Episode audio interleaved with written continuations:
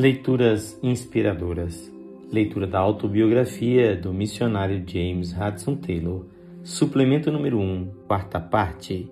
Em um templo não muito longe do lugar onde nos encontrávamos, celebrava um culto e não demorou muito que passasse por nós uma procissão de mandarins.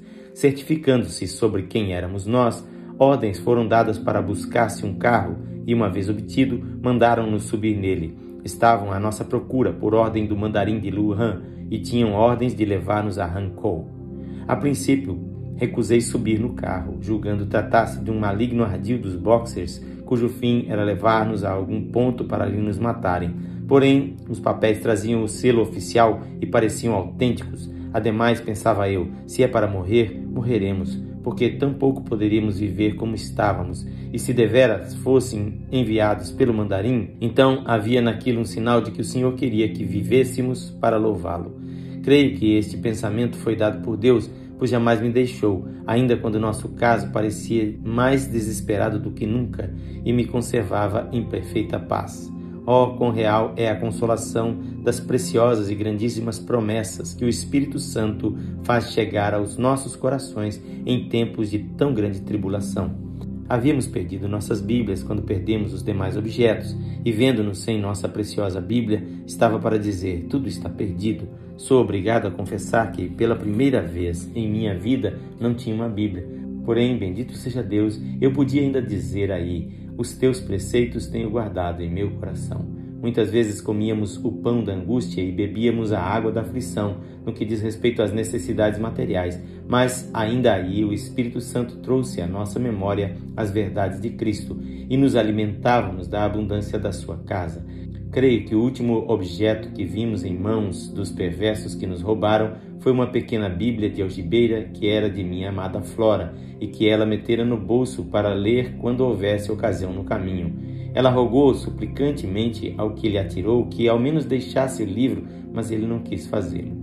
Determinamos então subir ao carro que o mandarim pusera à nossa disposição. Era um carro de más condições e o caminho era péssimo, porém nos auxiliava a chegar aonde desejávamos ir. Descemos em Wangang para a refeição do meio-dia. Mostrou-se aquela gente muito excitada a conver-nos e rodeou a pousada. Vimos logo que estávamos nas mãos dos boxers. A porta do quarto onde estávamos era guardada por um boxer e centenas de homens ostentavam a divisa boxer. O pessoal oficial de Yemen não aparecia e lá fora havia muito movimento, e por certas palavras que chegaram aos nossos ouvidos entendíamos perfeitamente o que intentavam: iam matar-nos. E uma senhora crente chamada Tim, conhecida na povoação, que tomaram como presa depois de saquear-lhe a casa, trouxeram à hospedaria a fim de a matarem juntamente conosco.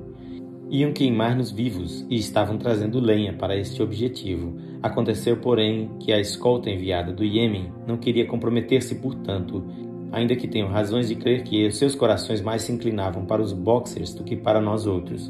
Ao nos dispormos para a continuação da viagem, a senhorita Gates inteirou-se do trama que armavam para perder-nos. Iam atrelar os animais e, sem dar-nos o devido tempo para subirmos no carro, marchar aceleradamente, deixando-nos em mão dos boxers.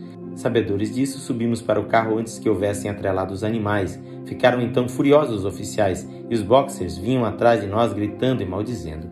Depois de três ou quatro experiências semelhantes às já mencionadas, o missionário prossegue. Com o carro, chegamos a Lincheng, cerca de meia-noite. Introduziram-nos dentro da porta da cidade, assinalando-nos um recanto onde deveríamos passar a noite. Cinco mendigos se achavam ali dormindo. É impossível descrever a imundície daquele lugar. Não tínhamos onde nos pudéssemos deitar, nem coberta alguma, e fazia bastante frio. Não tínhamos o que comer, nem podíamos conciliar o sono. No dia seguinte, 9 de julho, perguntamos pelo oficial encarregado do nosso carro, mas em vão. Passavam-se as horas sem ouvirmos sinal dele. Um homem bondoso de uma tenda próxima se compadeceu de nós e nos deu tanta água quanto dela necessitávamos. Que o Senhor tenha presente estes vasos de água. Ali, pelo meio-dia, o oficial se apresentou com dois carrinhos próprios daquele distrito montanhoso. Foi nesses carrinhos que viajamos naquele dia 32 quilômetros durante sete ou oito horas por um caminho escabroso. Que golpe sofremos! Quando chegamos a Calpim, aí nos trataram bem. Um oficial do Yamen me deu uma toga velha sua, podendo eu assim abandonar a andrajosa jaqueta. Ele me tinha ouvido pregar o Evangelho no lugar próximo à sua cidade e também me deu algum dinheiro para a comida do dia seguinte.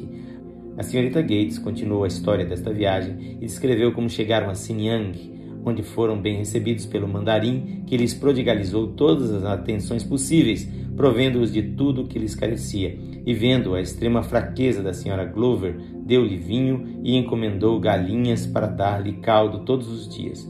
Chegaram ali também outras senhoras que escaparam das perseguições, que foram igualmente objeto de cuidado de esmerada atenção. Porém, ali morreram dois da pequena companhia, e dois dias depois de empreendermos a marcha para Rancou, faleceu outra mocinha. Relativamente ao Sr. Glover e sua esposa e família, chegaram bem a um lugar de segurança, onde receberam cuidados especiais. Porém, a senhora, depois de haver dado à luz uma menina, faleceu também, juntamente com a recém-nascida, o que não era de estranhar, depois de tantos trabalhos e sofrimentos. Antes parece um milagre que pudessem resistir até o extremo como resistiram.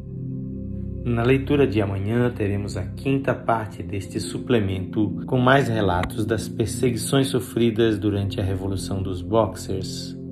Quem faz esta leitura é seu amigo, Pastor Edson Grando. Que o Senhor Jesus abençoe ricamente a sua vida e a sua família.